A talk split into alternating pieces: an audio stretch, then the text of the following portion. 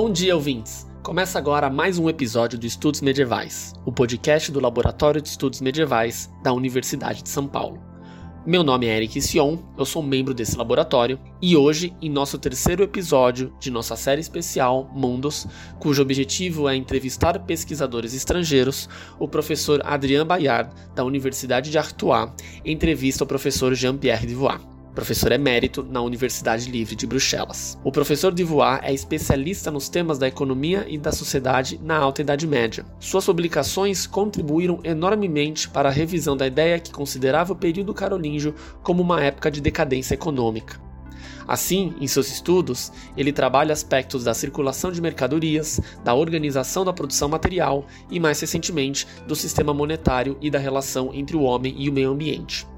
Em 2019, o professor Divois publicou seu mais recente trabalho, La Nature et le Roi, onde ele trata da relação entre a sociedade carolíngia do século 8 e 9 com os eventos ambientais, demonstrando como essa interação entre o homem e o meio ambiente ocorre de forma bem dinâmica, conforme será discutido no episódio. Além disso, o professor de Roy explicará sobre a mudança desse tema na historiografia, sobre a metodologia que ele utilizou para estudar diversos tipos de fontes, tanto textuais quanto materiais como ele conciliou a análise micro e macro no seu recorte geográfico e de qual maneira as mudanças climáticas globais influenciaram a sua pesquisa.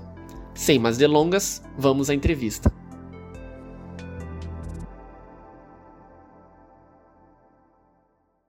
Bonjour à tous. Dans un premier temps, je voudrais remercier les étudiants du LEME, du noyau de euh, l'Université de São Paulo pour leur invitation.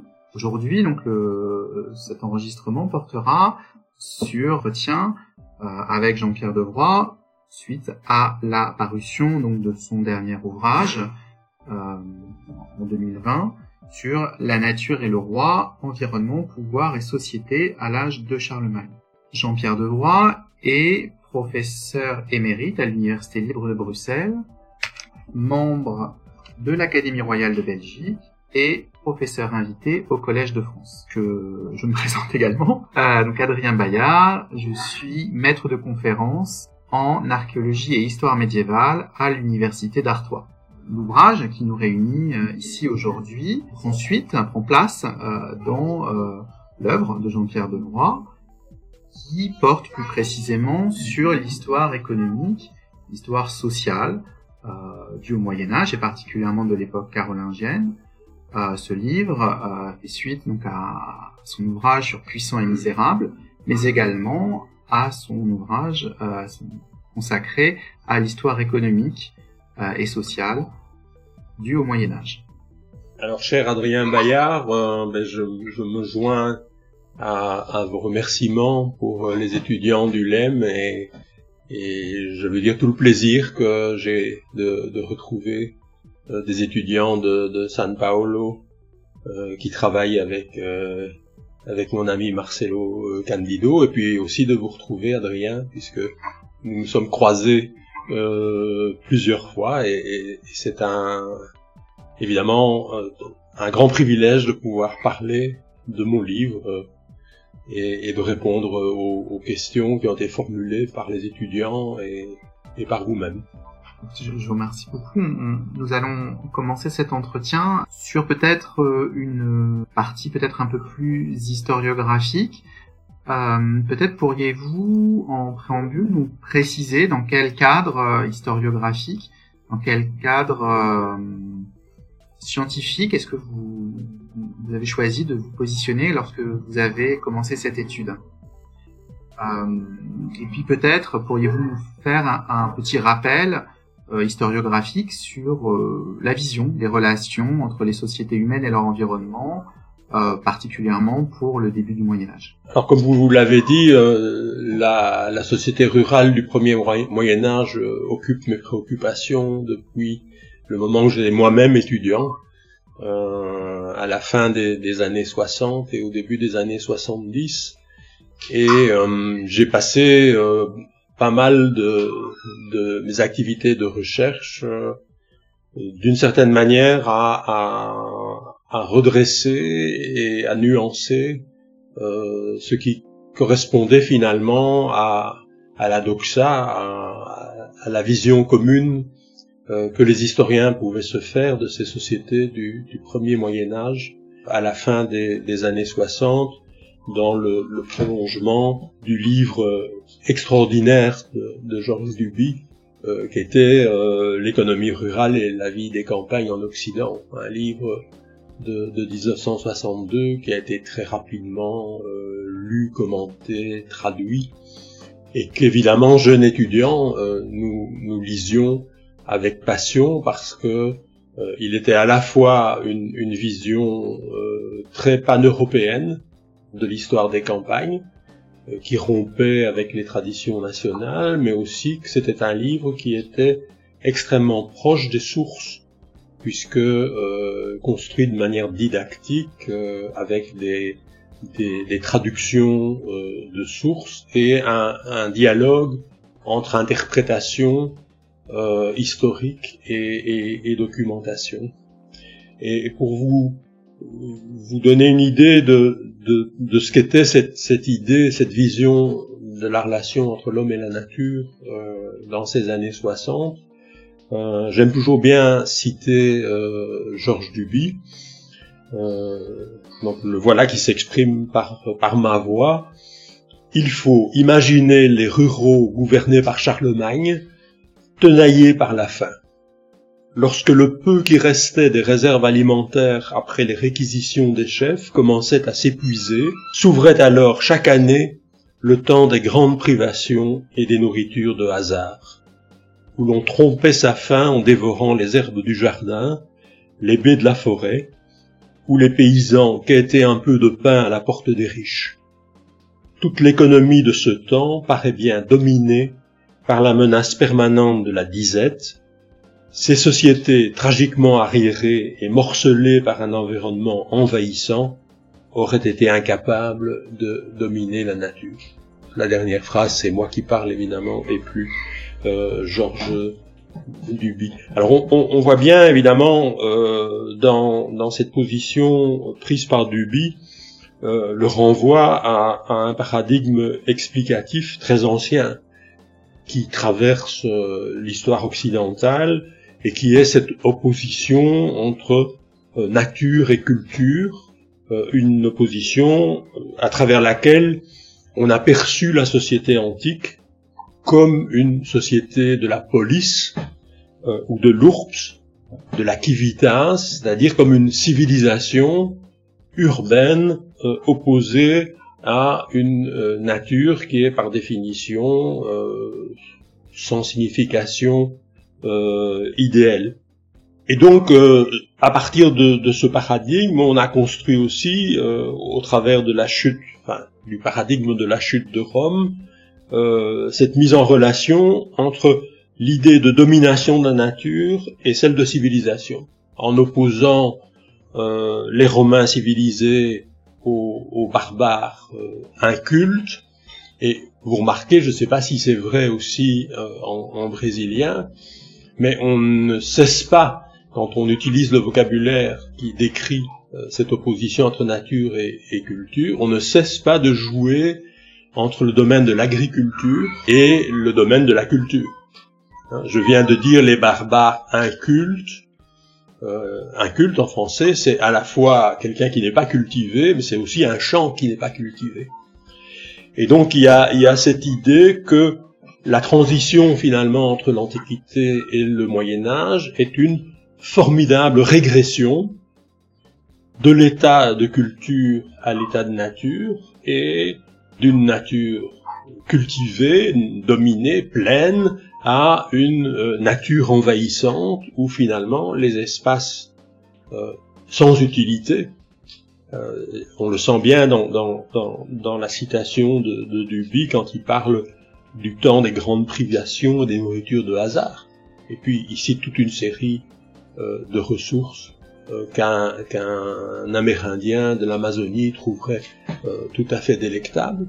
Euh, on, sent à, quel point on a cette, impression que j'ai reprise aussi parce qu'elle correspond en partie à une réalité, cette impression d'un océan vert, de, de l'idée que tout d'un coup l'Occident verdit et qu'il y a un recul très important de, de, de la nature cultivée entendons-nous en fait de la nature cultivée par les céréales. Du coup, euh, ne pensez-vous pas que dans dans cette strate historiographique, on a quelque part le, haut Moyen Âge a été un peu le, enfin le premier Moyen Âge a été quelque part le, le, grand perdant, c'est-à-dire que ce s'ajoute à cette à cette, euh, vision très négative du Moyen Âge en général, euh, quelque part le comment dire les propres euh, visées historiographiques de Duby qui est de, de souligner le, l'apparition d'un beau Moyen Âge et donc quelque part de, de, de, noircir encore plus la période qui fait la jonction entre l'Antiquité et ce XIIe, euh, XIIIe siècle qu'il va chercher à décrire et à magnifier.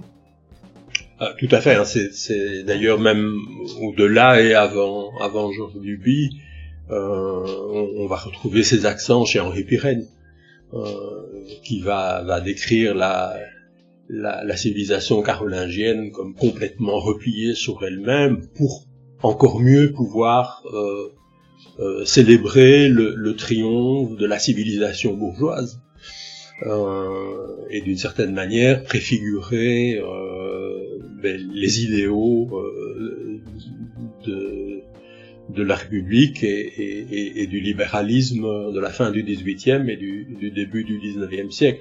Donc il y a évidemment une, part de, mise en scène idéologique. Alors c'est toujours très facile évidemment euh, du, point de vue du, critique. Euh, il s'agit pas du tout euh, de de mésestimer aussi bien Pirenne que que, que Duby, euh, mais euh, de, se, de, se, livrer à, à, cet exercice d'égo-histoire et de se poser la question, l'historien, de quel point de vue est-ce qu'il parle? Moi, je commence toujours mes conférences ou mes cours en essayant de me présenter et en, en, essayant de présenter mon point de vue, parce que je sais bien, évidemment, euh, qu'il est, qu'il est déterminant. Alors, ce qui est intéressant aussi chez, chez Duby, euh, c'est que c'est un historien extrêmement attentif euh, aux sciences sociales, euh, extrêmement ouvert. C'est vrai de Pirenne aussi. Hein. Euh, Pirenne est un lecteur de Max Weber euh, ou, ou, des grands économistes allemands du 19e siècle. Et donc, euh, on sent évidemment une, deuxième dominante dans, la vision du premier Moyen Âge de, Duby, c'est le néo-malthusianisme. On, on, en reparlera certainement un, peu plus tard. Pour revenir à la question nature-culture, euh, on, pense évidemment euh, à De Scola euh, euh et, et, à cette tradition de l'anthropologie française bah, qui commence avec Claude Lévi-Strauss et qui se, se, continue chez, chez ses héritiers, Françoise l'héritier, sans jeu de mots, et, et puis De Scola lui-même. Et, et, je le signale parce qu'évidemment, le Brésil euh, et, et, les civilisations euh, amazoniennes occupent une place très très importante. Alors, c'est évidemment là, là, et là on est on est en relation avec ce qui se passe aujourd'hui. Cette, idée de la domination de la nature, euh, elle est réinterrogée par la crise environnementale contemporaine et par l'intervention euh, de, de là qui va euh, opposer finalement des sociétés où l'homme se pense et agit comme inclus dans la nature, avec le paradigme de, de l'Indien d'Amérique du Nord ou d'Amérique euh, du, Sud, des sociétés amérindiennes, euh, ou euh, des sociétés où, où l'homme s'exclut de la nature et se pense comme séparé d'elle et la dominant, ce que de ce a appelé dans une expression qui est peut-être pas si heureuse que ça, le naturalisme. Et donc ça pose évidemment la question de la généalogie de, de, de cette vision du monde.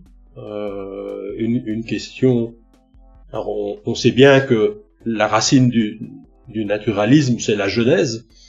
Hein, c'est le, le, le, premier texte de la Bible qui affirme que la terre a été donnée à l'homme euh, par le Créateur.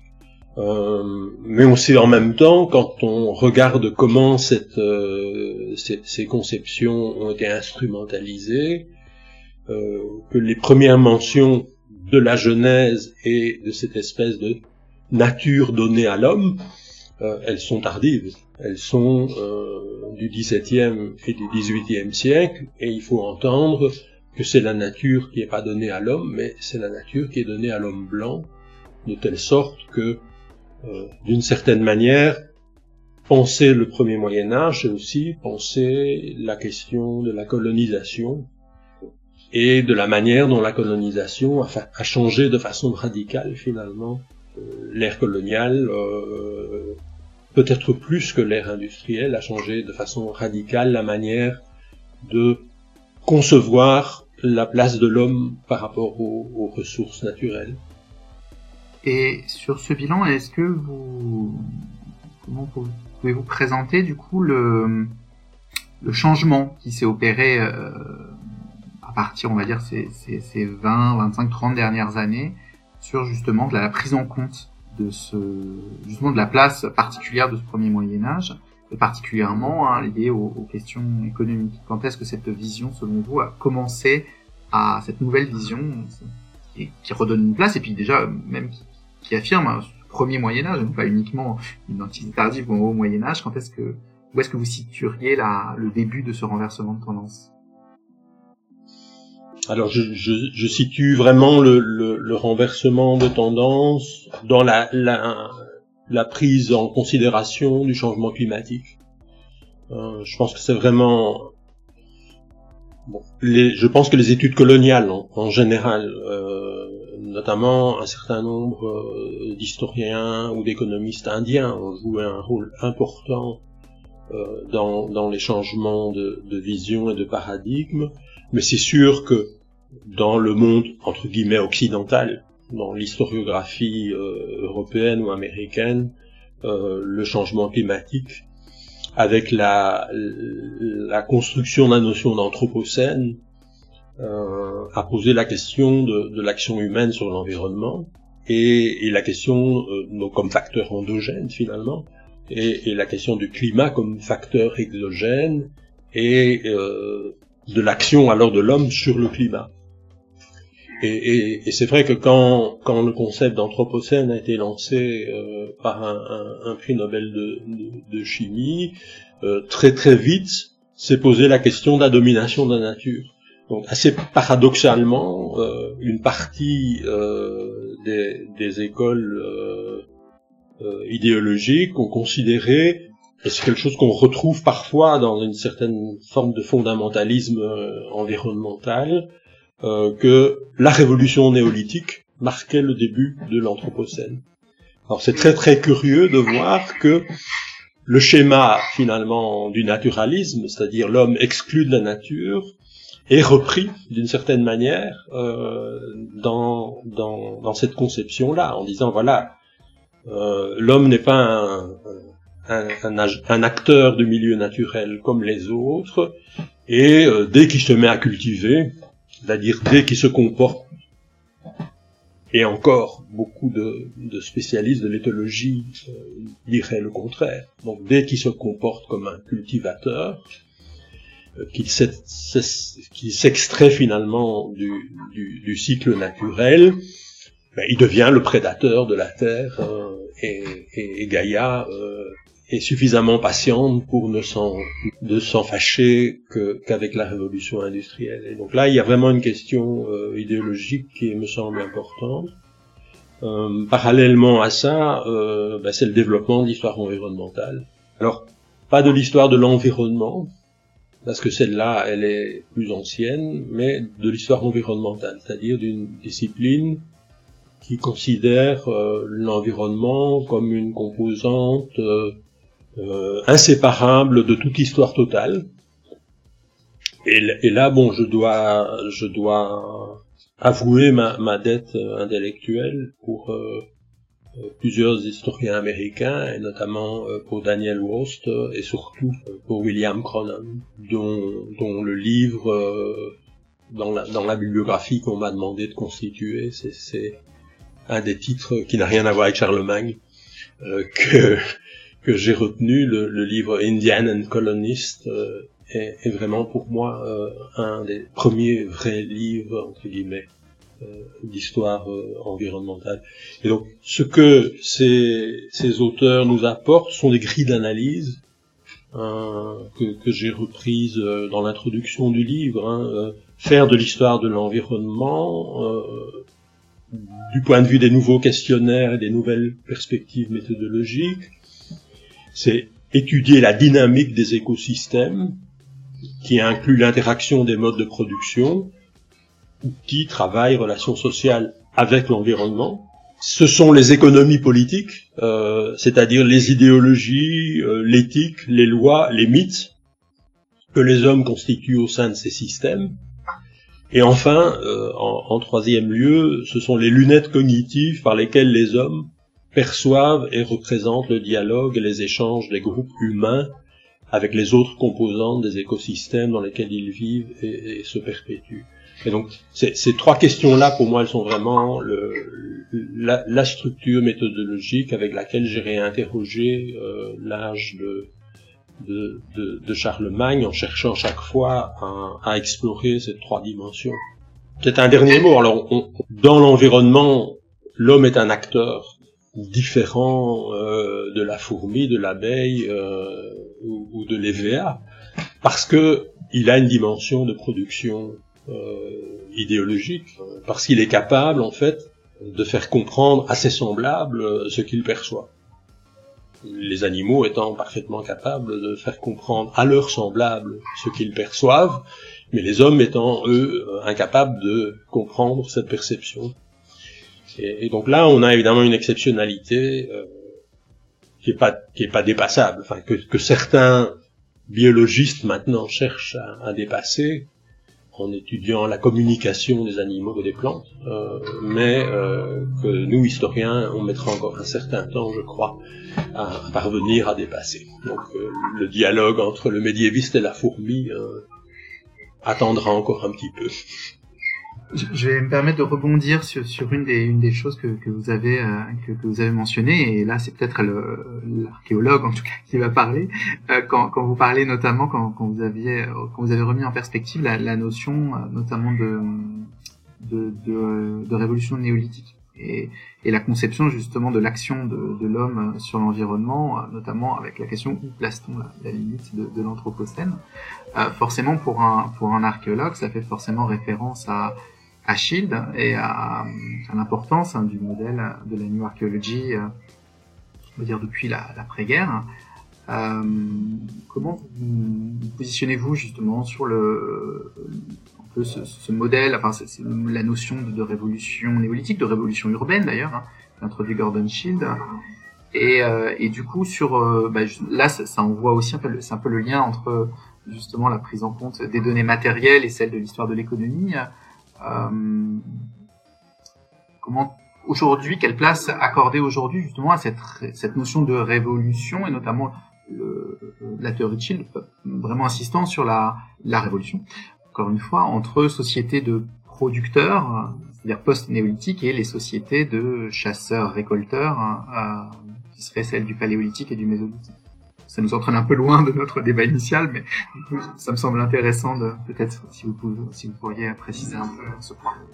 Mais, ça me fait penser aux, découvertes récentes de, de pain mésopotamien, euh, où les archéologues ont pu déterminer, euh, sauf euh, erreur de mémoire de ma part, que ces pains avaient été confectionnés non pas à partir de plantes cultivées, mais à partir de produits euh, de la cueillette.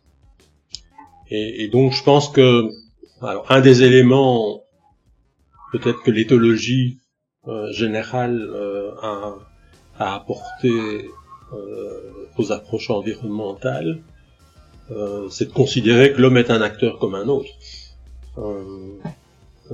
des notions comme les notions de coévolution, par exemple, pour moi sont fondamentales et je vois pas pourquoi un, un, grand tigre euh, prédateur ne modifierait pas le milieu d'une manière euh, certes différente, mais avec un certain impact, moindre que un, un, cultivateur qui cesserait pour une partie de son activité, parce que le mot révolution semble indiquer qu'on a un, basculement de l'un à l'autre. Donc, donc voilà, je crois que c'est vraiment un changement de, de perspective. Euh, moi, bon, c'est une. D'où je parle, on, en, on, en, parlait justement au, début de cet entretien. D'où je parle, euh, je parle comme une composante de la nature. Je, je, me ressens en tant qu'historien comme faisant partie de la nature et donc avec évidemment, il ne s'agit pas de faire de l'angélisme, hein, avec un, un, impact et un, une, un degré de puissance euh, aujourd'hui euh, évidemment euh, énorme et que le mot anthropocène évidemment quand il est pris dans son sens restrictif ce qui se passe depuis la révolution industrielle et, et l'expansion coloniale dans le monde oui, évidemment, là, on a un ordre de grandeur, de magnitude qui est tout à fait différent, et l'homme est effectivement capable alors de bouleverser des, des, cycles naturels. Mais ça ne veut pas dire que euh, des pathogènes ne soient pas capables euh, aussi euh, de changer les choses. Et, l'épisode actuel du, du SARS-CoV-2 hein, et, de la pandémie montre que bon, ben, un virus est, est, capable. Pourtant, on ne va pas parler de, de virusène à propos de, de, de notre époque. Je pense qu'on pourra revenir peut-être à ces questions quand on sera plus dans le, dans le détail de, de, des questions des, des sources. Et c'est vrai que le, les, les, travaux récents, je pense, d'une partie de l'archéobotanique, notamment sur le, le rôle des, des adventis dans la, dans la consommation, euh, je pense, permet de mesurer un peu ces, ces éléments-là. Euh, du coup, alors, euh, suite à ça, euh, peut-être pour rentrer un peu plus précisément dans la définition de la démarche que vous avez adoptée euh, préalablement à la, à la rédaction de cet ouvrage, est-ce que vous pourriez préciser les choix que vous avez opérés dans la définition du cadre temporel? Parce que c'est vrai qu'il peut paraître euh, étonnant lorsqu'on souhaite à travailler justement sur une histoire environnementale du premier Moyen Âge, de, de conserver une focale chronologique relativement précise euh, celle euh, que vous retenez, c'est-à-dire des, années 740 euh, aux années 820. Alors c'est un, un, défi euh, interprétatif important et, et, une cause d'inquiétude pour moi dans, dans, la conception du livre.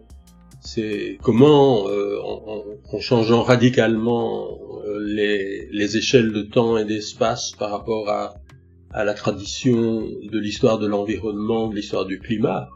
Euh, je pense à, à Le Voilà du riz ou à, à d'autres ouvrages euh, qui brassent euh, des, siècles et qui travaillent euh, à l'échelle du globe ou, des hémisphères.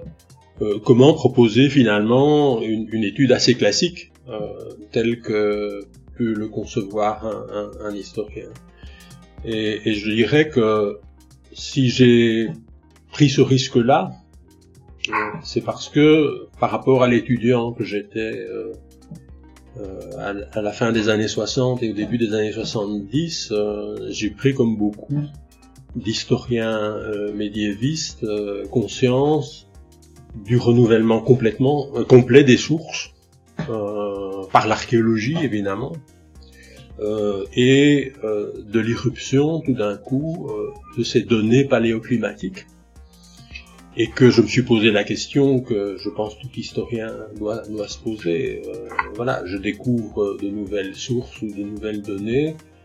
comment est-ce que je peux les historiser et les passer à la moulinette de, mon métier, de ma discipline?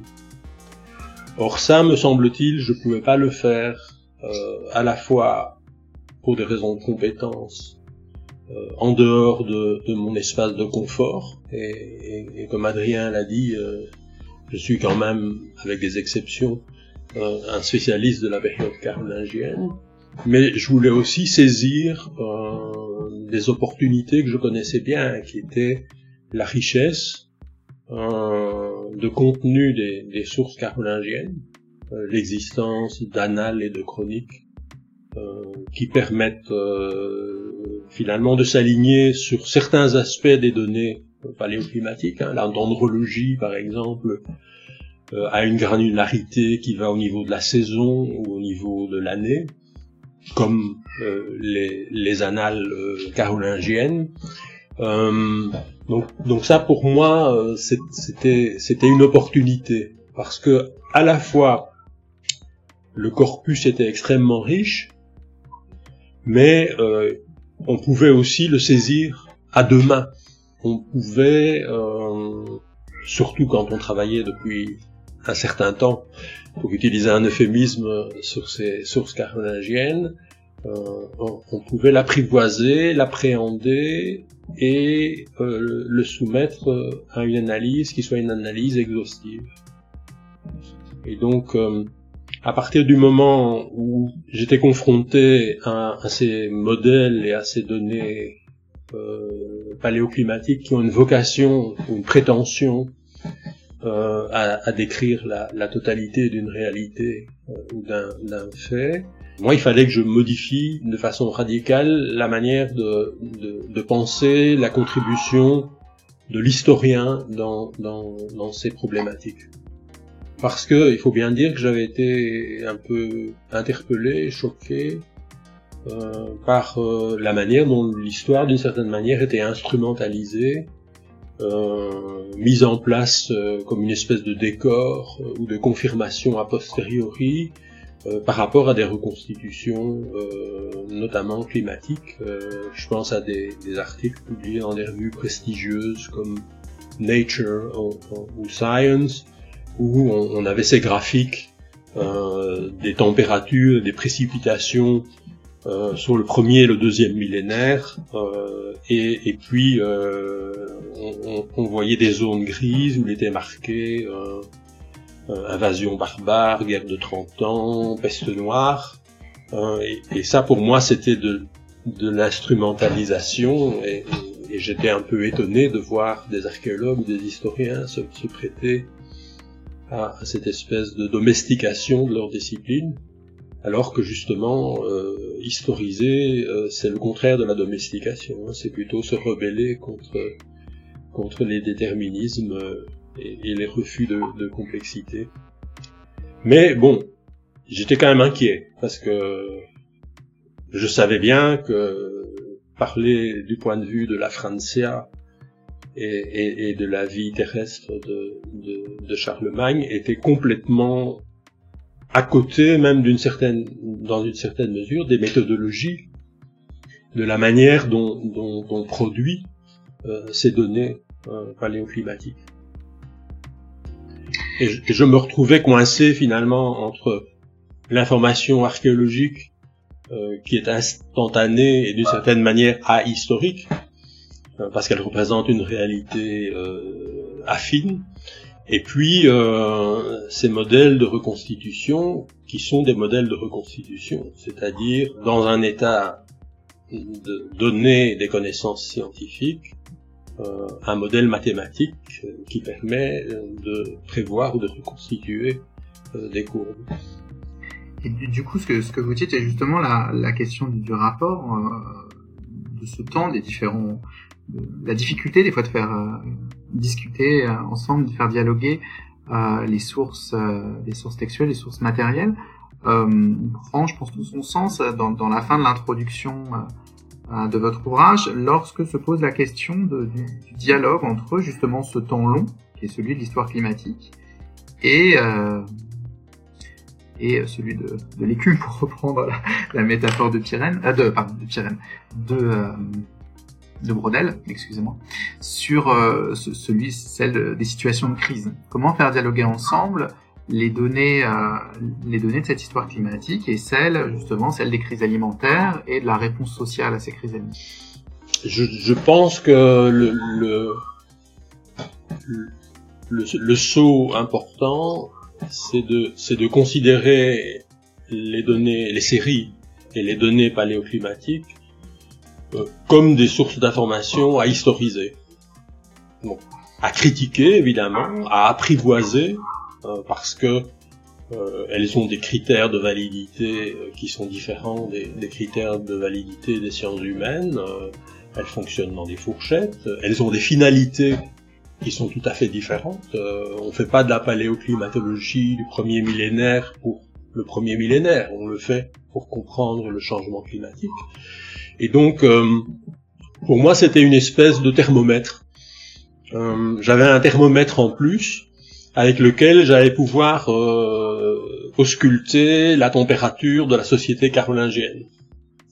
Et d'une certaine manière, euh, un des premiers exercices que j'ai fait, c'était du traitement statistique, d'extraire les, données annuelles euh, ou saisonnières euh, dendrologiques ou volcanologiques pour alors les traiter statistiquement par la méthode des percentiles pour déterminer dans les intervalles de confiance quand il se passait quelque chose de climatique qui aurait dû être normalement perçu, et puis d'aller dans les sources pour dire, ben voilà, euh, est-ce que, comme on l'a parfois écrit, euh, tout événement climatique ou environnemental de grande magnitude est forcément présent dans les sources.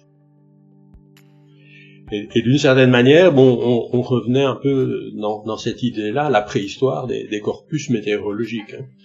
Euh, qui consistait à, dire voilà, on va refaire l'histoire du temps ancien en regardant les indications positives euh, d'événements, c'est-à-dire euh, en ne prenant en compte que ce qui a été perçu.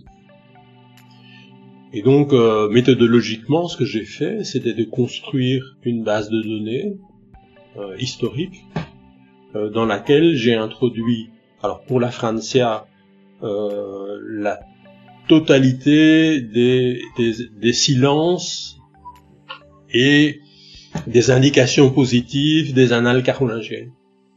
Donc j'ai dépouillé toutes les annales carolingiennes. Euh, bon, la, numérisation facilite quand même un peu les choses. Et j'ai noté, et, ça je pense que c'était vraiment euh, novateur par rapport euh, au, au, corpus précédent, j'ai noté chaque fois avec soin quand, on, quand la source ne disait rien et quand la, quand la source disait. Pour constater que c'était finalement une fausse évidence euh, de dire que s'il s'était passé quelque chose de vraiment important, les sources mutatis mutandis devait bien, au moins une source devait bien le dire. Parce que quand on mettait en parallèle, alors par, euh, en les classant par percentiles euh, successifs, les grands froids, les grandes humidités, les grandes sécheresses, les grandes chaleurs que la dendrologie nous permettait de reconstituer euh, pour pour la Francia, l'Italie, etc. ben on constatait qu'il y avait assez peu de coïncidences. Et donc, qu'il fallait se poser la question, euh, on, revient aux lunettes cognitives. Pourquoi est-ce que les observateurs avaient noté quelque chose? Et quand ils n'avaient pas noté, ce qui veut dire que le dépouillement a aussi consisté à identifier, ça c'était un peu plus compliqué, année par année, quelle source était active et quelle source était inactive. Donc je, peux avec cette base de données vous dire, ben voilà, en, en, 802, il y a n sources euh, actives, euh, et si il y a un événement comme un hiver euh, particulièrement rigoureux, sur ces n sources actives, il y en a quatre qui décrivent l'événement et 14 qui ne le décrivent pas.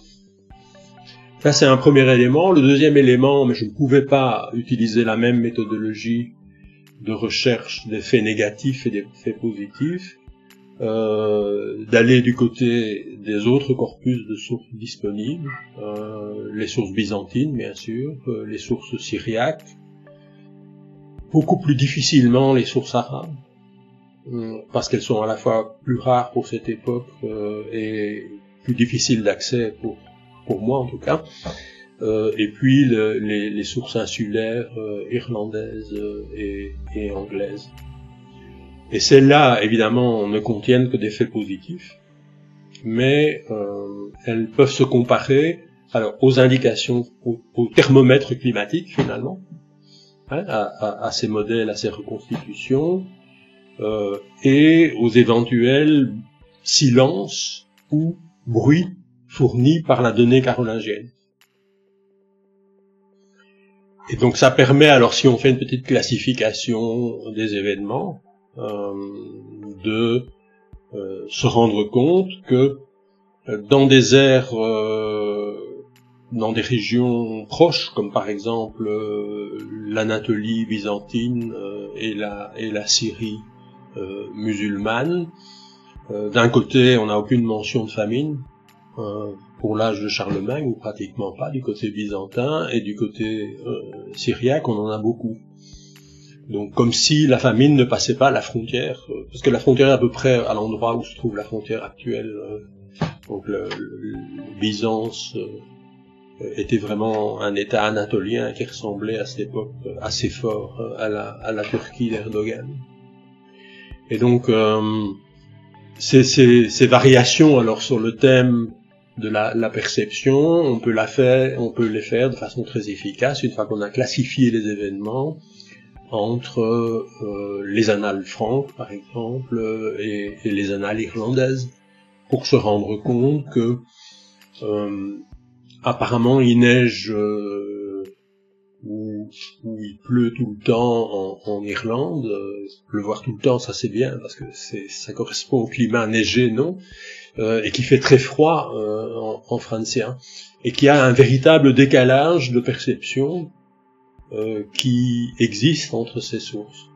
Alors la, la question, quand on compare les chrétiens syriaques et, et, et les chroniqueurs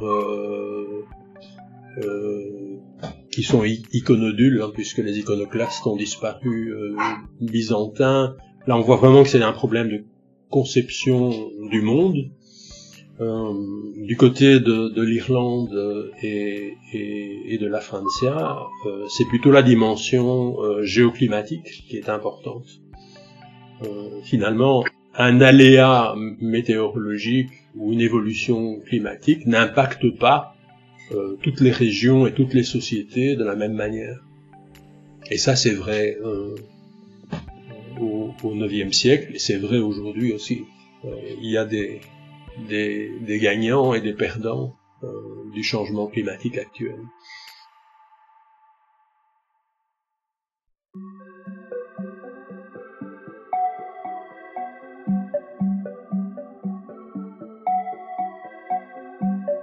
Alors, à cette euh, première discussion, un peu pour présenter un peu votre démarche et le, contexte dans lequel vous l'avez inscrite. Est-ce que euh, nous allons aborder à, présent une partie relative un peu plus aux sources et aux méthodes euh, que vous avez mobilisées euh, dans votre ouvrage, même si cette question a été en partie, cette question était quand même en partie abordée.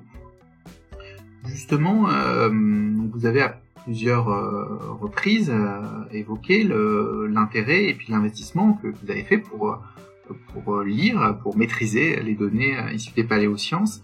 Est-ce que vous pourriez présenter les choix effectués euh, et surtout, euh, euh, justement, vous, aviez évoqué tout à l'heure la difficulté de, de, donner une dimension historique aux données paléoclimatiques et à rebours, j'allais dire, d'une tendance euh, d'un certain nombre de, de, paléoclimatologues qui, quelque part, utilisent les données historiques, utilisent les données textuelles uniquement comme euh, sorte de jalon pour prouver, euh, pour conforter euh, leurs données. Oui, il, fallait d'abord prendre un, un, un, aller un peu à contre-courant euh, parce que dans la conception de, des activités transdisciplinaires entre euh, paléoclimatologues, archéologues, historiens, beaucoup de, de, spécialistes estiment que chacun est responsable de ses propres méthodologies et de, et de sa propre critique. Et donc chacun doit rester dans son, dans son coin et aller simplement chercher les conclusions euh, que propose euh, les, chacune des disciplines pour euh, éventuellement euh, les, les, comparer, les confronter et, et arriver à une, à une, super conclusion ou à une confirmation euh, de, de l'une par l'autre. Donc euh, pour moi c'était très important de, de parvenir à comprendre comment euh, les, les, données climatique était construite. Et donc, et ce n'est pas toujours très très facile de connaître aussi leurs leur limites de validité, qu'est-ce qu'elles qu'est-ce qu'elles signifiaient. Et, et, à ce niveau-là, bon, j'ai beaucoup utilisé le, le, le dialogue avec d'autres spécialistes. Beaucoup utilisé l'email euh, en me disant bon, si je signe euh, membre de l'académie, on va peut-être me répondre. Euh, et, et, donc j'ai eu beaucoup de réponses euh, généreuses. par exemple, d'un des tout grands vulcanologues qui, qui me disait, vous savez, euh, quand vous êtes dans une carotte glaciaire euh, au Groenland ou au pôle Nord ou au pôle Sud et que vous mesurez euh, la, quantité de sulfate d'isotope couche par couche, ne croyez pas que les conditions d'accumulation de la glace à cet endroit donné soient négatives, soient négligeables. Euh, il suffit que le blizzard souffle et que la neige s'accumule pour que tout d'un coup vos données soient complètement faussées. Et donc moi ça m'a vraiment réjoui parce que euh, ça me ramenait dans, dans un, type de, de, scepticisme historique euh, qu'on nous a appris à, à, pratiquer. donc, donc, à refuser l'autorité dogmatique du, du fait et, donc, euh, c'est aussi intéressant, c'est dans, dans, les dans les propositions de, de, de bibliographie. Euh, J'ai pris le, aussi l'article de, de Michael McCormick euh, sur euh, l'activité volcanique au Moyen Âge. Euh, non pas parce que de la même manière que, que Duby, j'ai beaucoup d'admiration pour, pour Mike, parce qu'elle montrait très bien à quel point l'état des connaissances euh, au moment où cet article a été écrit il y a, il y a maintenant euh, une bonne décennie, comment euh, cet état des connaissances avait déterminé des inférences et des déductions historiques qui aujourd'hui n'étaient plus confirmées. Et donc les, les fameuses courbes d'activité volcanique de, de McCormick, elles étaient basées sur les deux premiers forages disponibles euh, permettant de reconstituer l'activité volcanique euh, au premier ou deuxième millénaire. Euh, aujourd'hui, il y en a à peu près une centaine qui sont disponibles et un certain nombre d'événements qui étaient présentés par ces deux forages-là comme des événements importants, euh, ben, non, sont des non-événements du point de vue du, du vulcanologue. Et ça aussi est un élément, évidemment, c'est que je mesure à quel point euh, ces données-là changent sans arrêt. Euh, les données archéologiques, c'est bien parce qu'elles s'accumulent. Donc les données historiques, elles s'accumulent pas. Si on fait bien son travail, euh, on les connaît tous depuis le 19e siècle. Les données archéologiques, euh, il y en a de nouvelles tous les jours. Euh, les données paléoclimatiques, c'est pas les mêmes. Parce que tout simplement, les, les outils euh, d'investigation de l'environnement, les, les, manières de paramétrer les instruments, euh, le nombre de forages, le nombre d'arbres fossiles va varier et que donc quelque chose qui semble être un fait incontestable euh, il y a dix ans euh, est devenu un frémissement de courbe. Et donc à ce niveau-là, euh, donc comme je le disais tantôt, utiliser ces données comme un thermomètre euh, pour voir si l'eau du bain est, propice à mettre l'enfant dedans est, une bonne méthode parce que elle, permet alors non pas de chercher à confirmer, mais de regarder l'interaction entre la matière humaine que, que l'histoire est, je crois, la seule à pouvoir vraiment reconstitué dans sa dimension événementielle et historique, et puis euh, la, nature, qu'elle soit le climat euh, exogène ou, ou, la pousse d'un arbre endogène. Je pense que là, euh, avec ce, thème-là, hein, c'est une fois une transition parfaite pour le, je pense vraiment le un point fondamental et que je trouve que le livre, en tout cas, euh, brille par cet aspect qui est, celui justement de du croisement, du croisement des données. Je pense qu'aujourd'hui, et, et c'est un enjeu, je pense, très important pour les pour les étudiants qui sont sollicités, qui sont happés par justement toutes ces nouvelles données. Évidemment, là, on parle des données, des données euh, paléoclimatiques, mais on pourrait évoquer aussi euh, maintenant la, question des données génétiques et paléogénétiques qui, qui se multiplient et qui notamment pour le Moyen Âge euh, posent des questions, enfin font évoluer un certain nombre de, de modèles. Euh, comment comment est-ce que vous avez organisé justement le, le croisement méthodologique entre euh, entre ces données euh, paléoclimatiques, entre euh, les données archéologiques que vous pouvez connaître, enfin les, les, corpus, j'allais dire que, que, vous mobilisez, vous aviez l'habitude de mobiliser pour pour en histoire, euh, en histoire du Moyen Âge, enfin en histoire du premier Moyen Âge, en, histoire économique notamment. Alors, probablement que c'est le corpus archéologique est le plus difficile à, à mobiliser euh, dans dans cette dimension d'histoire environnementale qui est quand même trop grande pour moi. Moi, j'ai l'habitude de, de, travailler au niveau du village ou de l'arbre et tout d'un coup, euh, la Francia, ça me semble un espace euh, énorme euh, à, à, à, couvrir. Et donc pour ça, j'ai très difficile. je pense qu'Adrien peut témoigner du fait que je suis très attentif à, à l'archéologie et à l'apport des, des, archéologues. J'ai eu très difficile à, à introduire ces éléments Parfois parce qu'il y a des archéologues qui font le travail à ma place, mais, mais j'étais pas capable de le faire. Par contre, il me fallait pas très longtemps pour pour euh, constater que les, les données euh, dendrologiques qui sont vraiment au cœur des derniers articles généraux sur euh, l'évolution climatique au Moyen Âge euh, et en général au premier millénaire, euh, qui sont les, les, séries dendrologiques de Bungen. Ben je savais de quels arbres, enfin de quelles régions venaient les arbres concentré sur euh, le, nord-ouest, le nord-est de, de l'Europe, d'une part pour ce qui était les, les, les, précipitations, et puis concentré pour les températures sur euh, les, les, deux versants des Alpes. Et ça, pour moi, entendre un discours généralisant à partir euh, de données modélisées à partir d'ensembles régionaux, probablement par absence de culture scientifique, c'était choquant. Euh, je ne comprenais pas comment un arbre de l'Eiffel euh, pouvait, même s'il était introduit soigneusement dans un modèle, euh, transcender la, dimension régionale et la dimension sociale de, l'environnement. Je pense que là, c'est également une, question qui est, importante et, qui renvoie aussi à, j'allais dire, à, l'échelle des données, l'échelle des données qu'on manipule. On a Là, parlait euh, tout à l'heure d'échelle temporelle.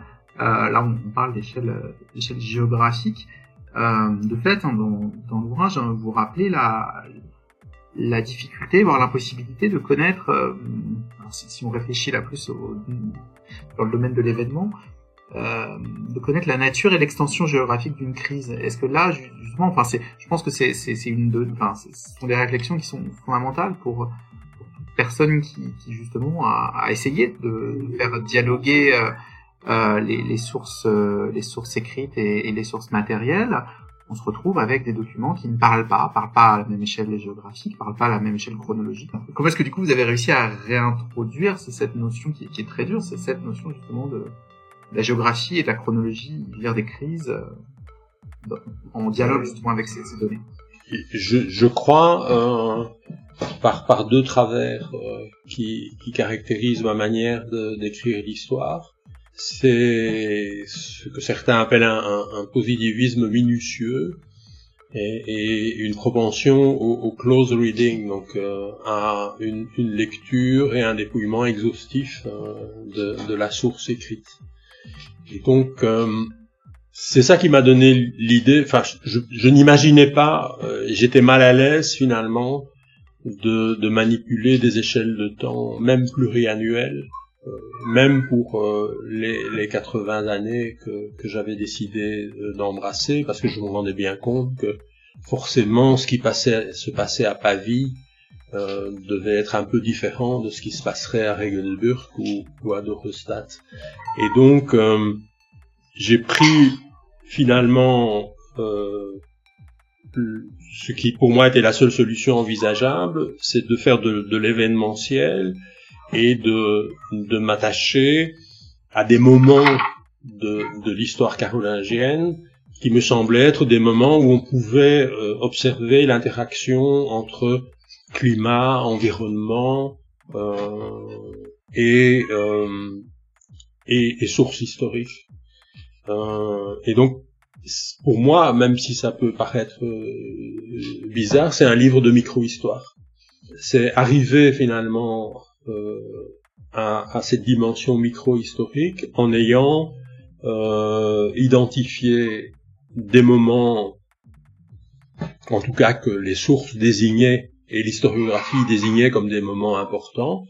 Hein, le, le fameux hiver terrible de, de 763-764, euh, la grande faim de 779, la, la grande famine, hein, où on a même parlé de, de cannibalisme de 792-794, et puis euh, les, les, deux phases de, de, crise pluriannuelle des années 805-809 et 820-824.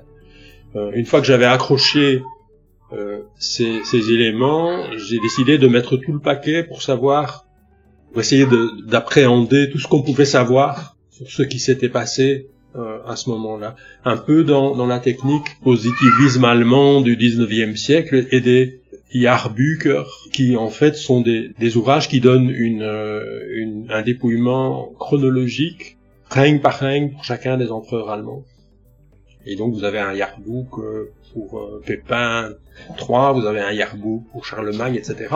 Et donc avec ce type d'approche, vous pouvez en fait essayer de rassembler tout ce qui est possible de savoir sur, cet événement. Donc, donc, on est effectivement assez curieusement, alors que la préoccupation euh, brodélienne euh, serait plutôt dans la longue durée, euh, dans le temps géographique, on est là vraiment dans le temps événementiel. Hein. Euh, dans, dans l'histoire à l'échelle euh, humaine.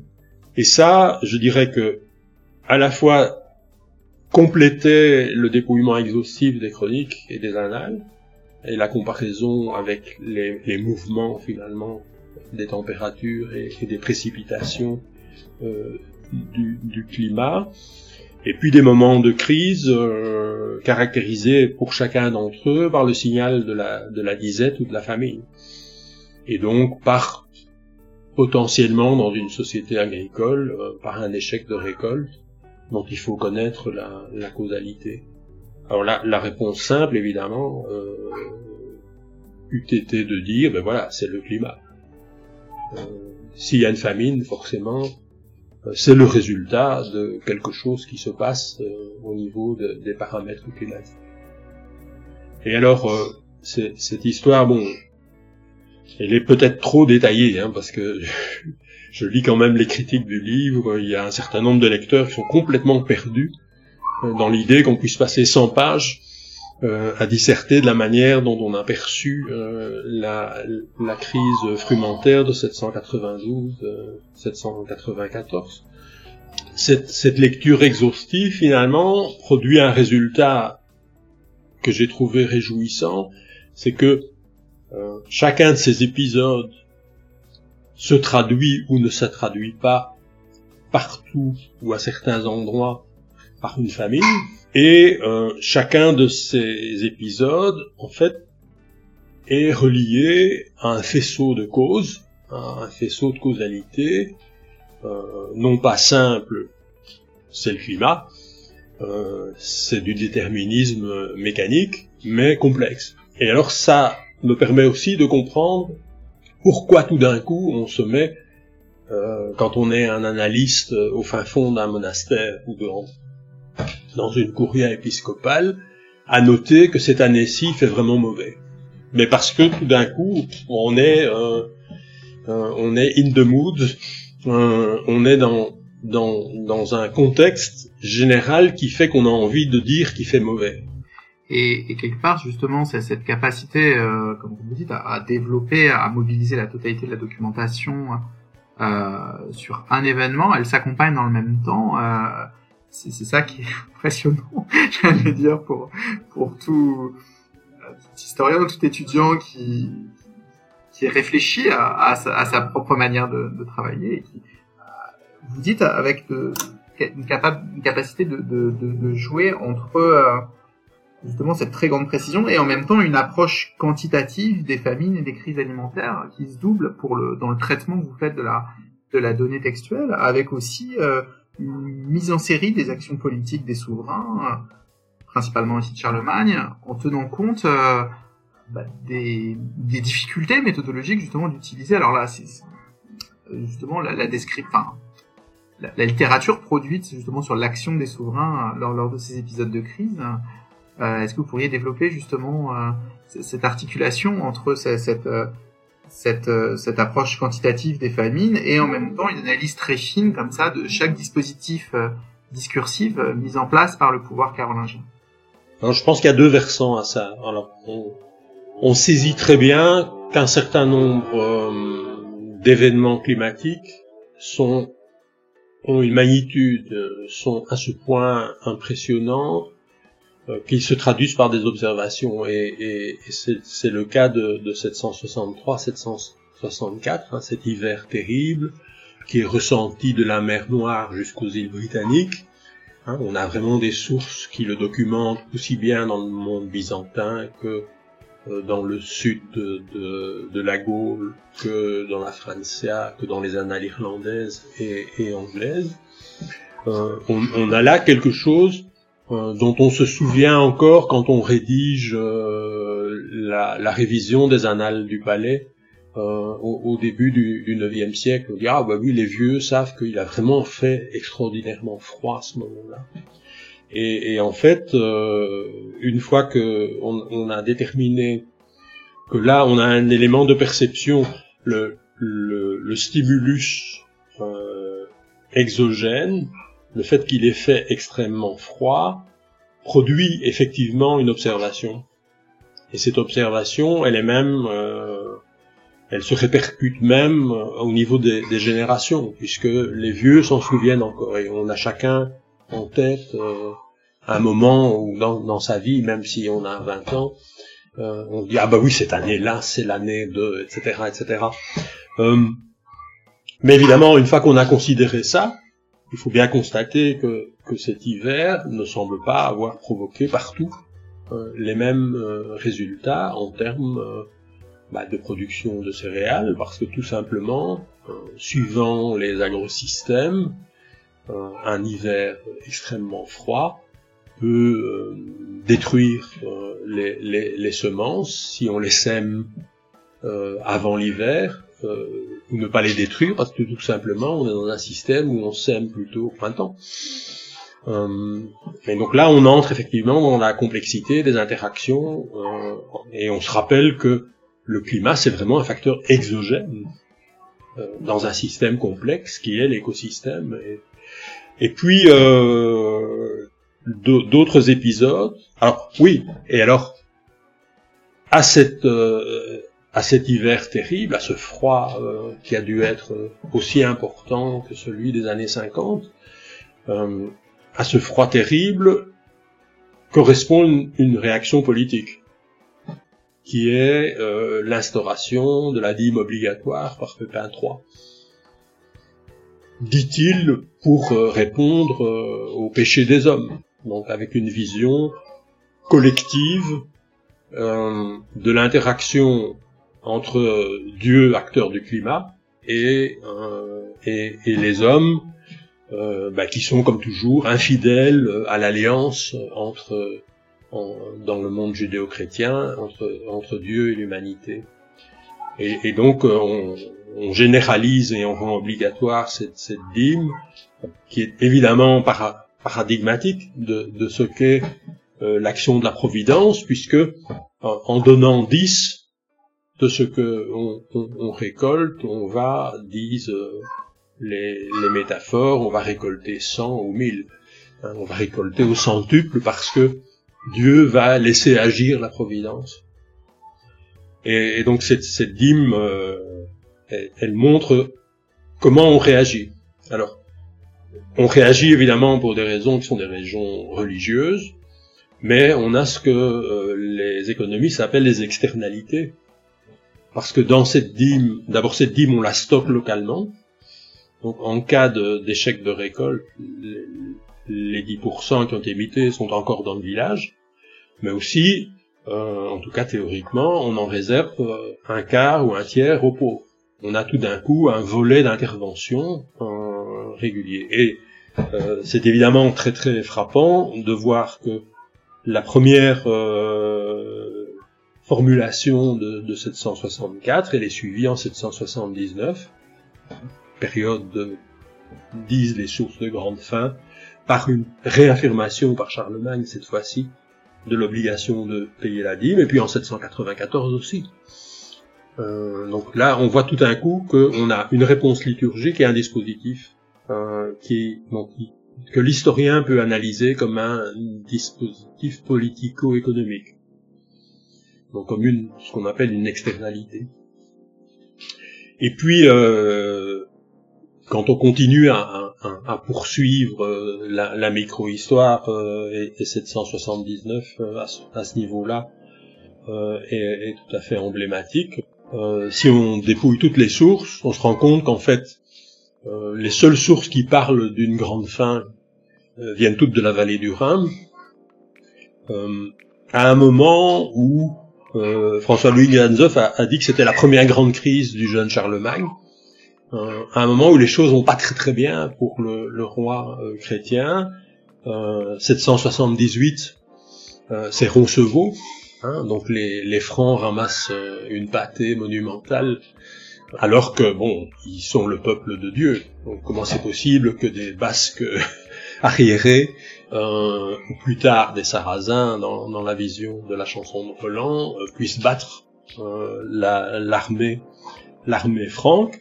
Et, et puis c'est aussi le, le, le, soulèvement des Saxons qui euh, font une espèce de grande razzia de plusieurs mois dans la vallée du Rhin et qui effectivement produisent ce que produit des, ce que produisent des événements militaires, c'est-à-dire fuite des populations, euh, destruction des ressources, massacres et ainsi de suite. Et on se rend compte qu'en fait, on a probablement affaire euh, à une, une, disette localisée et à, euh, à un événement qui est un événement de nature euh, sociopolitique, euh, l'effet de, de, de, dévastation militaire.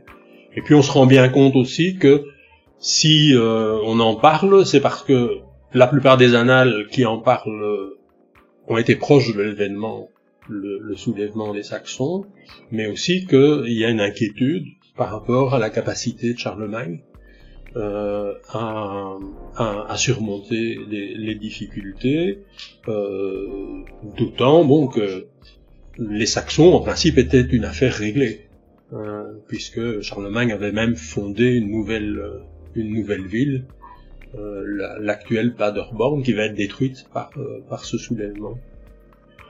Et alors, on, voit que la réponse qui est apportée par, par Charlemagne, c'est des capitulaires programmatiques faits à Herstal en 779, avec alors des réponses liturgiques, hein, charité, jeûne, euh, aumône et réaffirmation de la dîme euh, à une situation qui est effectivement une situation d'inquiétude.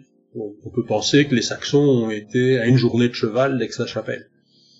Donc ça la foutait mal, comme on pourrait le dire euh, vulgairement. 792-794, euh, ça y ressemble aussi.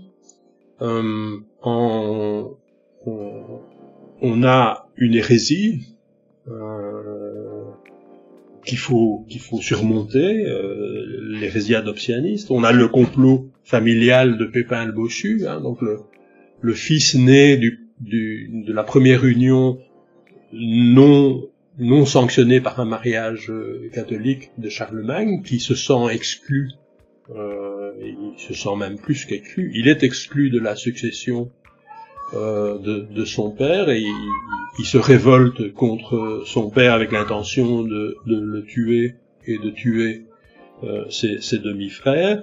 De nouveau des victoires des Sarrasins. Comment est-ce que c'est possible que, que des incroyants euh, puissent gagner contre une armée chrétienne? Euh, un échec militaire dans le centre de l'Italie contre les Bénéventins, euh, l'échec du creusement du canal qui devait relier le bassin euh, du Rhin et le bassin du Danube.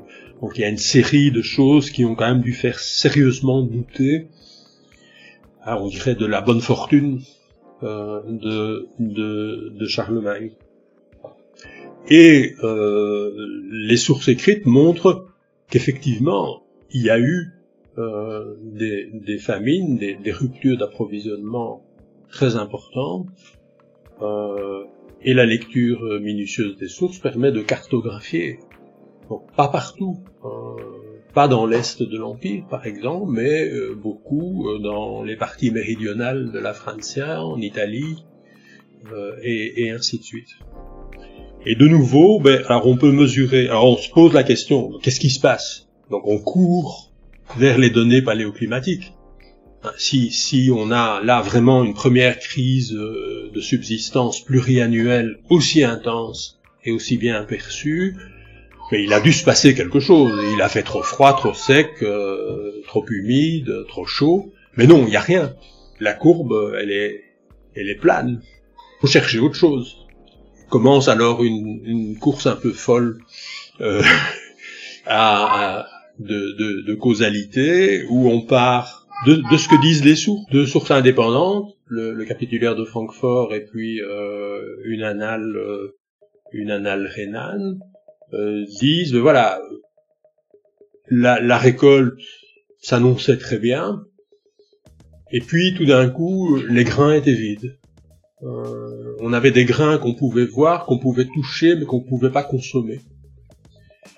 Et euh, le capitulaire de Francfort dit, bah certains disaient que c'était les démons qui avaient dévoré euh, les grains, et puis la source, euh, les annales mosellanes, sont beaucoup plus prudentes et semblent dire que personne ne comprenait ce qui se passait. Alors comme je suis un matérialiste obtus, euh, je me dis bon bah il faut chercher une cause matérielle et c'est ça qui m'a amené sur la, la, piste d'agents biologiques et, et, sur une piste qui, alors, elle est peut-être fausse. Euh, je me suis peut-être complètement trompé. Euh, il faudrait que l'archéologie nous permette de, de, de, dater avec précision, euh, en tout cas la présence de ces agents. Et pour certains, c'est pas possible.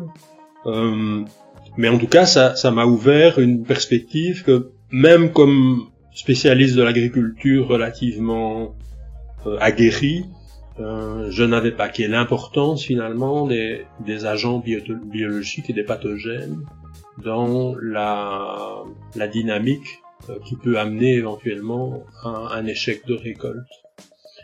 Euh, et donc j'ai fait une proposition euh, qui, qui identifie soit des insectes, soit des, vers nématodes qui sont des, des, des, insectes qui se nourrissent, enfin, ce sont des agents pathogènes qui se nourrissent de l'amande des grains. Et donc, effectivement, quand vous regardez encore aujourd'hui le grain, l'enveloppe est là, il n'y a rien dedans.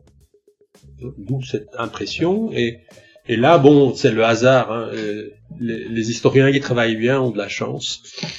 Euh, ceux qui n'ont pas de chance sont en général des historiens qui travaillent mal. Euh, je suis tombé sur une chronique euh, quasi contemporaine euh, syriaque la, chronique de Zouknin, qui elle donne une description euh, quasi biologique, éthologique, euh, de la manière dont euh, ces pathogènes ont agi en, Syrie. Alors que bon, les, les, les moines, les moines carolingiens, ils comprennent rien. Ils pensent à des démons ou ils ne savent tout simplement pas.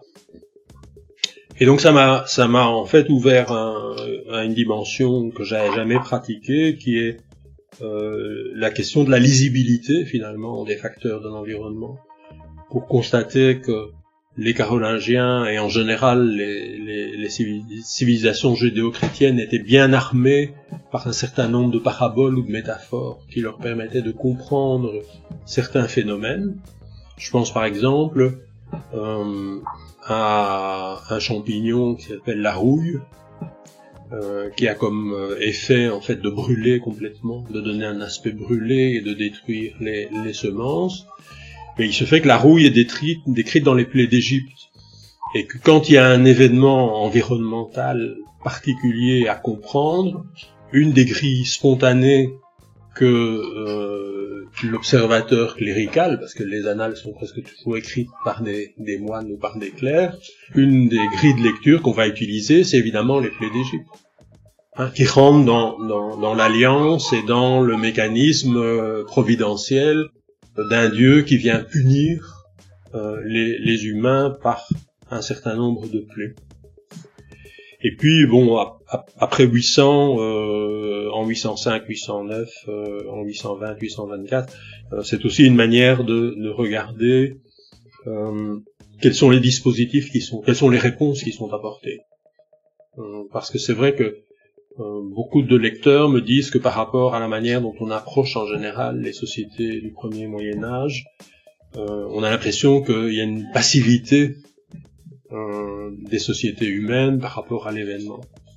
Euh, or, évidemment, euh, et ça fascine les intellectuels depuis le XVIIe et le XVIIIe siècle, quand Charlemagne est confronté à, en 794 à la fin de la famine ou en, en 806 à cette nouvelle série d'années climatiquement défavorables, il prend évidemment toujours en premier lieu des mesures liturgiques, mais il prend aussi, euh, il aussi des normes morales, alors qui rentrent dans, dans évidemment l'idéologie chrétienne, hein, l'idée que euh, il y a une dimension éthico-morale qui va faire que l'homme se comporte bien, donc la lutte contre la spéculation, contre l'accaparement. Donc on sait bien que ce sont des mécanismes qui facilitent euh, la, la, disette alimentaire, hein, quand on se met à cacher et à attendre alors que les céréales sont présentes pour que le prix euh, augmente. Euh, des réponses donc euh, morales avec la charité verticale, hein, le fait que ceux qui ont doivent donner à ceux qui n'ont pas, de façon quand même très limitée, parce qu'effectivement comme on, on, a les quantités d'argent à dépenser par euh, par les puissants, euh, on se rend compte qu'il n'y a pas vraiment moyen de renverser. C'est pas du secours alimentaire d'urgence comme on a pu le faire euh, au XXe ou au XXIe siècle. et puis des mesures. Alors il faut les, on peut les qualifier d'économiques parce que c'est comme ça qu'on les lit. à Francfort et à Nimègue, ce sont ces mesures qui ont à ce point impressionner des gens comme Montesquieu, c'est euh, le maximum du prix des céréales, euh, c'est euh, l'instauration d'une monnaie forte, la, le contrôle des poids et des mesures, le stockage et la vente des, des, grains publics à un prix modéré, et ainsi de suite. et là aussi, au passage, le, le fait d'être émérite permet aussi de faire des choses qu'on ne fait pas quand on est soumis à des commissions d'évaluation ça m'a beaucoup amusé de regarder comment, euh, autour de Louis XIV, euh, dans l'entourage de Louis XIV, on avait lu et relu ces mesures pour savoir si on devait les adopter ou ne pas les adopter, euh, au, travers du, traité de police des, des, grains.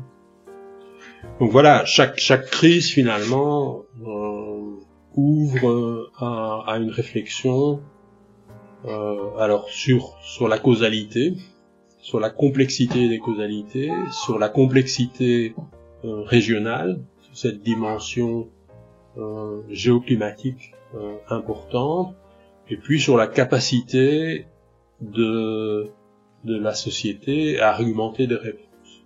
Du coup, ça, ça nous fournit là aussi un, une, une, transition vers, vers la, la, question suivante que je souhaitais vous poser, qui est celle, j'allais dire, vous en avez largement parlé, de euh, lorsqu'on achève ce, type d'étude, la, est-ce que cette étude sur la nature roi a quelque part modifié ou vous a amené à, nuancer ou à valoriser certains votre vision de ces sociétés du premier Moyen Âge, particulièrement de, la société carolingienne?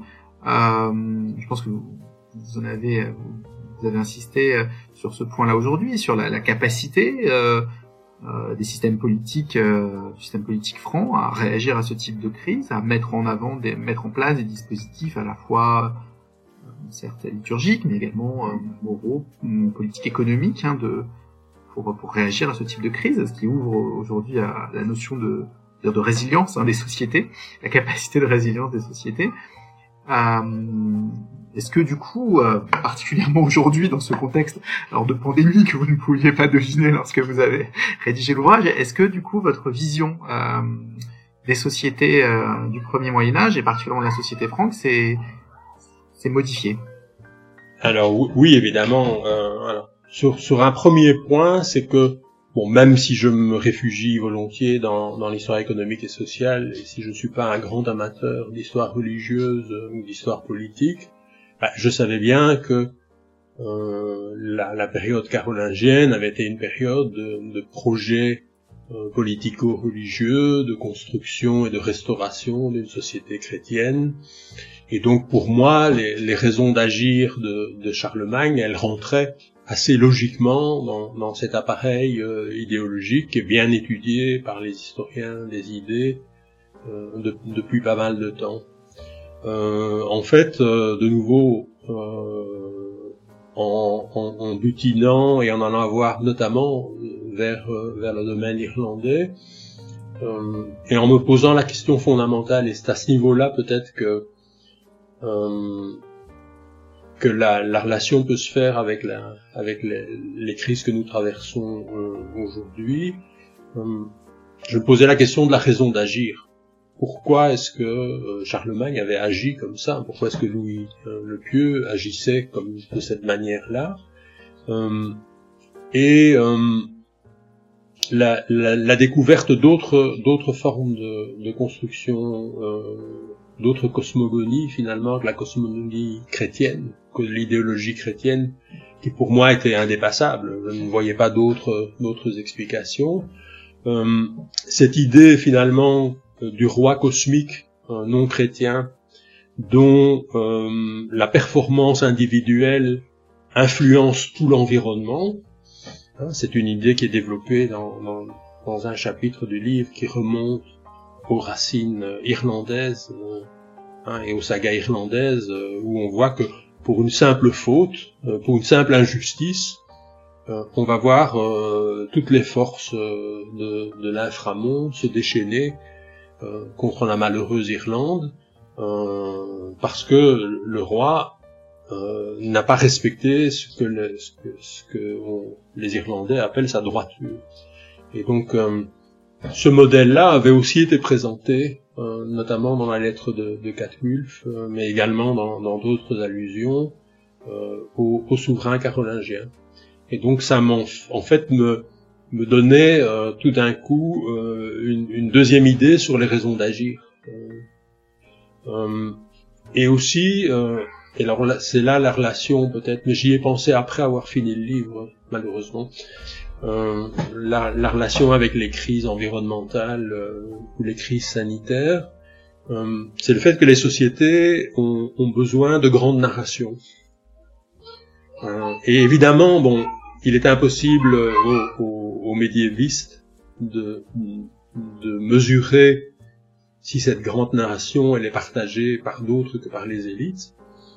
Euh, mais on sait qu'aujourd'hui, euh, si on, veut sérieusement euh, lutter euh, contre le changement climatique, si les populations ne partagent pas une histoire en, en, en commun, ben, la légitimité de, de, des gouvernants à agir est ruiné. Euh, et ça, ça me semble évidemment un résultat, euh, enfin je l'explique peut-être maladroitement, même sûrement, euh, un, un, résultat un peu inattendu, euh, inattendu et post post impression de, de la recherche, c'est de, de, faire attention aux, aux, histoires partagées et, et aux, cosmo,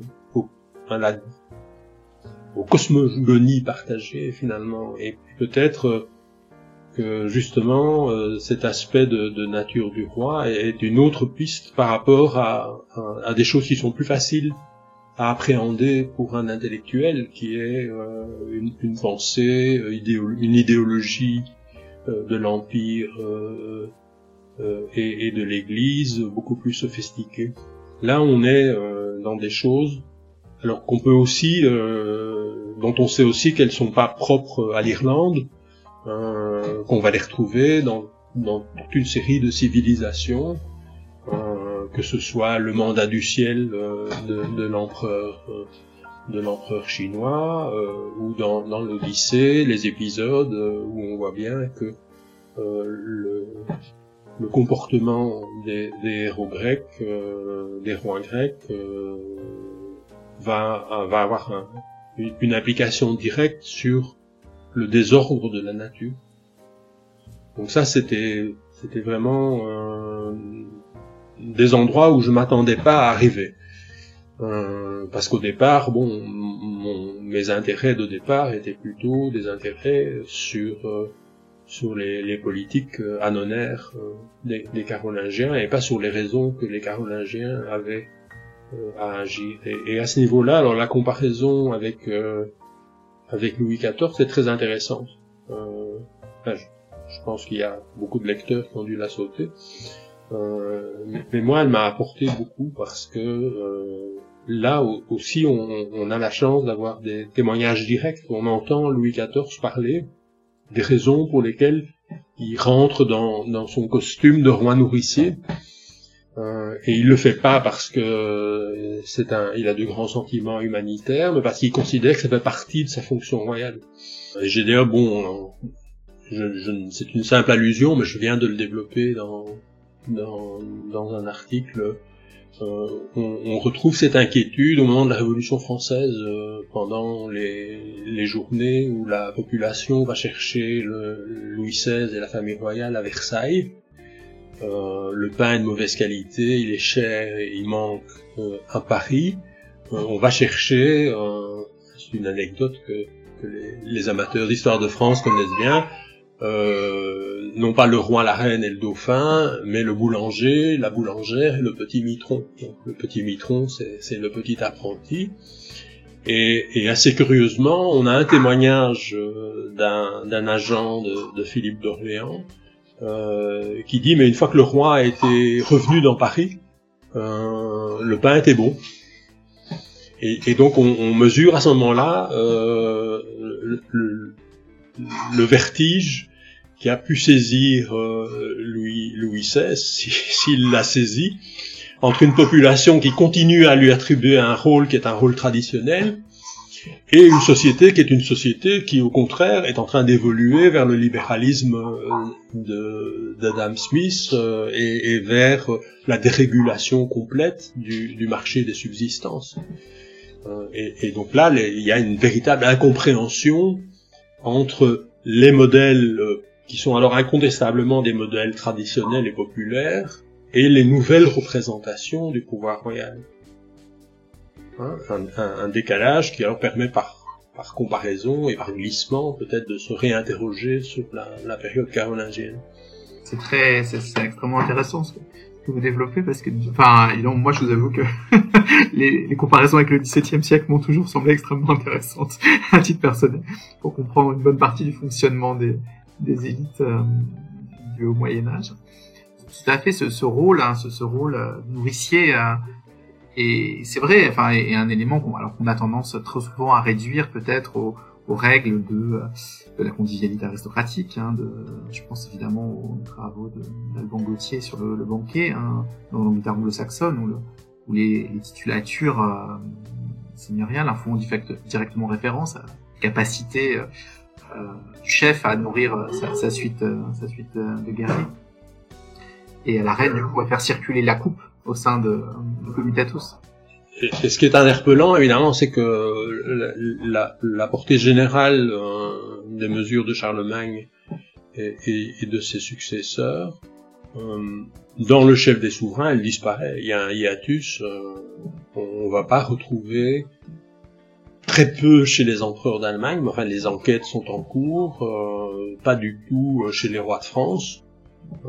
Quand le roi de France apparaît comme roi nourricier, c'est exclusivement dans ses relations avec l'aristocratie ou alors c'est dans des mises en scène euh, où euh, le bon roi euh, fait venir douze pauvres, leur lave les pieds et leur sert le petit déjeuner. on n'a plus en fait cette performativité de, de l'action. Et il faut attendre. Alors le relais est pris par les évêques dans, dans le nord-ouest et, et, et, en Allemagne. Donc on voit bien que la figure de l'évêque se reconstruit euh, sur ce, ce modèle-là, euh, à un certain moment par les princes, mais finalement avant le XVIIe siècle, euh, donc entre le, le 11e, 12e et le XVIIe siècle, euh, cette figure-là, elle, elle, passe, euh, elle passe au second plan. Et, ça, bon, Michel Foucault notamment l'avait bien vu, même si petite pique pour les, amateurs de Michel Foucault, euh, sa démarche péchait par une méconnaissance ou euh, un refus de connaître euh, les, épisodes médiévaux et si en général Foucault saute directement de l'Antiquité à la Renaissance et à la période moderne. Mais les, la, sensibilité et, les schémas qui sont proposés à la compréhension sont évidemment extrêmement Hein, sur la, le biogouvernement, sur euh, la notion de, pastorat, etc., sont des choses qui sont très très stimulantes.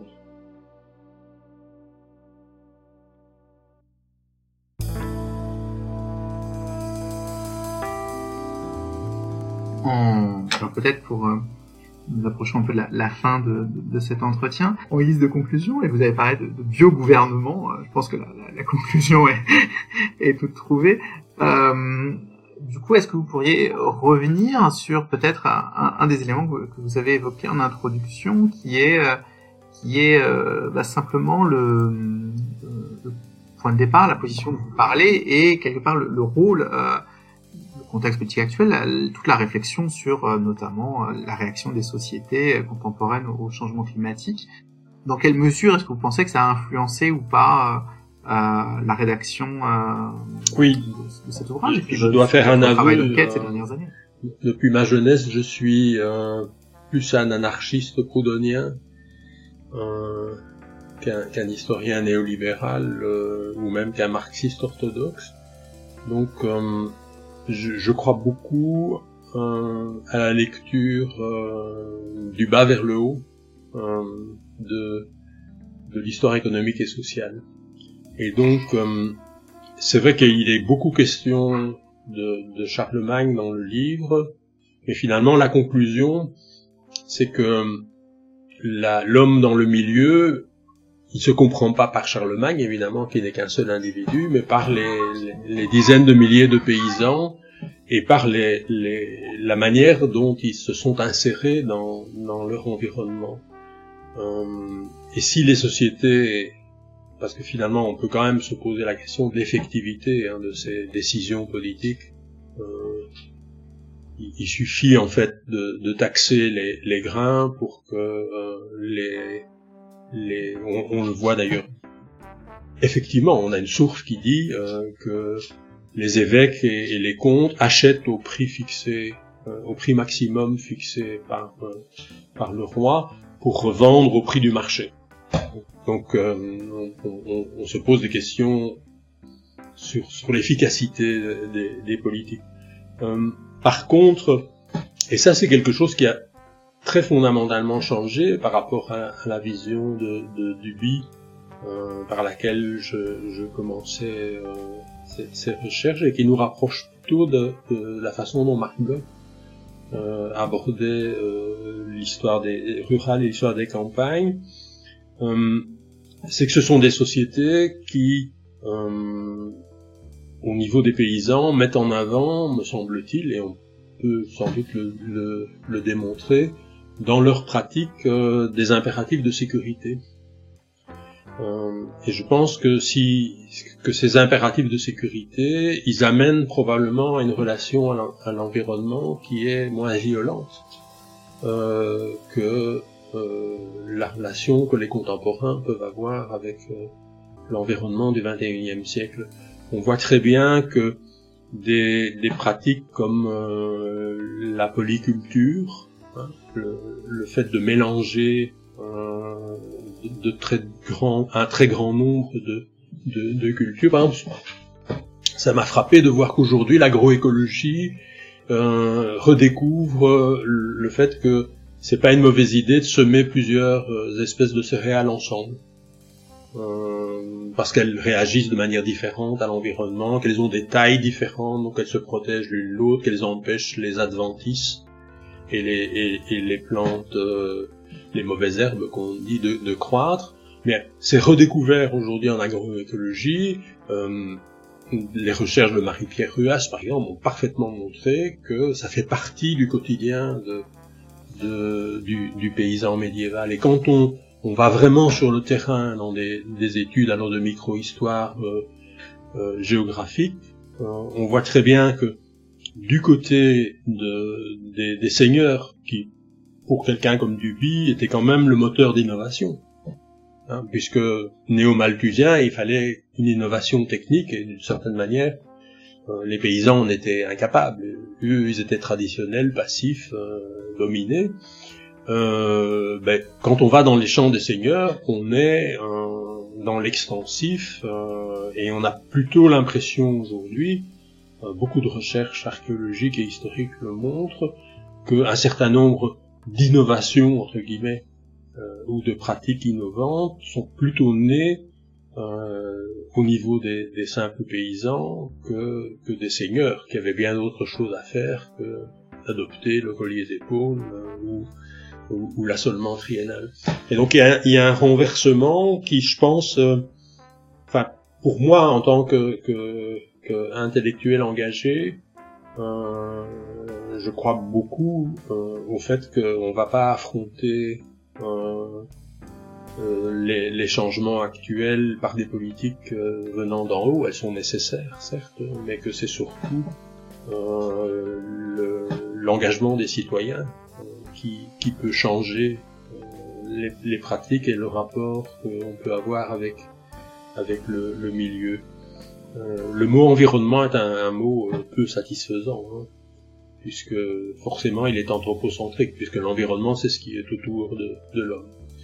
Euh, c'est pour ça que les, Allemands préfèrent euh, euh, l'utilisation de milieux qui est un peu passé de mode en, en, France ou en français, à tort à mon avis, parce que et donc c'est voilà, je pense que dans, la crise écologique actuelle, on, on, est mieux placé si on, se place à l'intérieur du problème qu'à l'extérieur.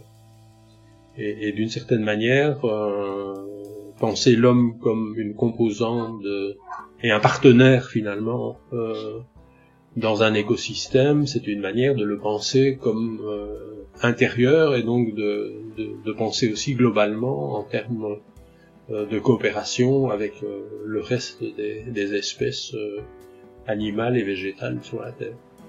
En titre de, de conclusion, est-ce que vous pourriez peut-être, à, à l'intention des étudiants, euh, ici présents et de, de, ceux qui écouteront le, le podcast.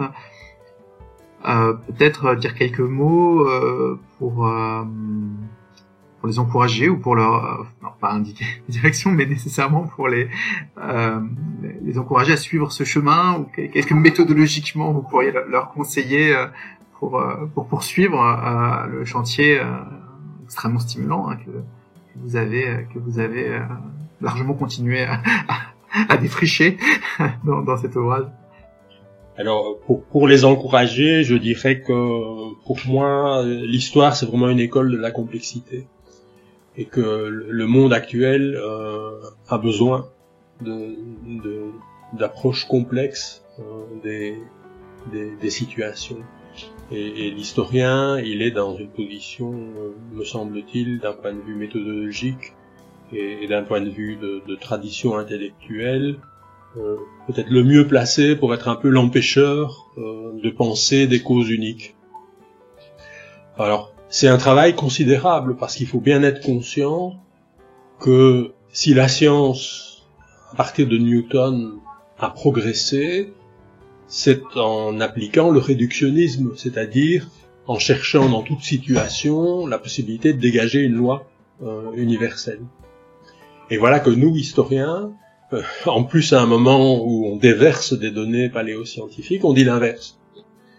Donc c'est forcément euh, un, peu être le poil à gratter de, du, du, spectacle, et surtout, bon, la, tentation évidemment d'aller dans le sens euh, du, du réductionnisme, euh, d'explication au mécanisme, de néodéterminisme est très grande parce que elle ouvre sans doute des voies euh, plus, plus faciles et des sources de financement plus faciles à un moment où dans l'université malheureusement la source de financement est plus importante que, que les idées.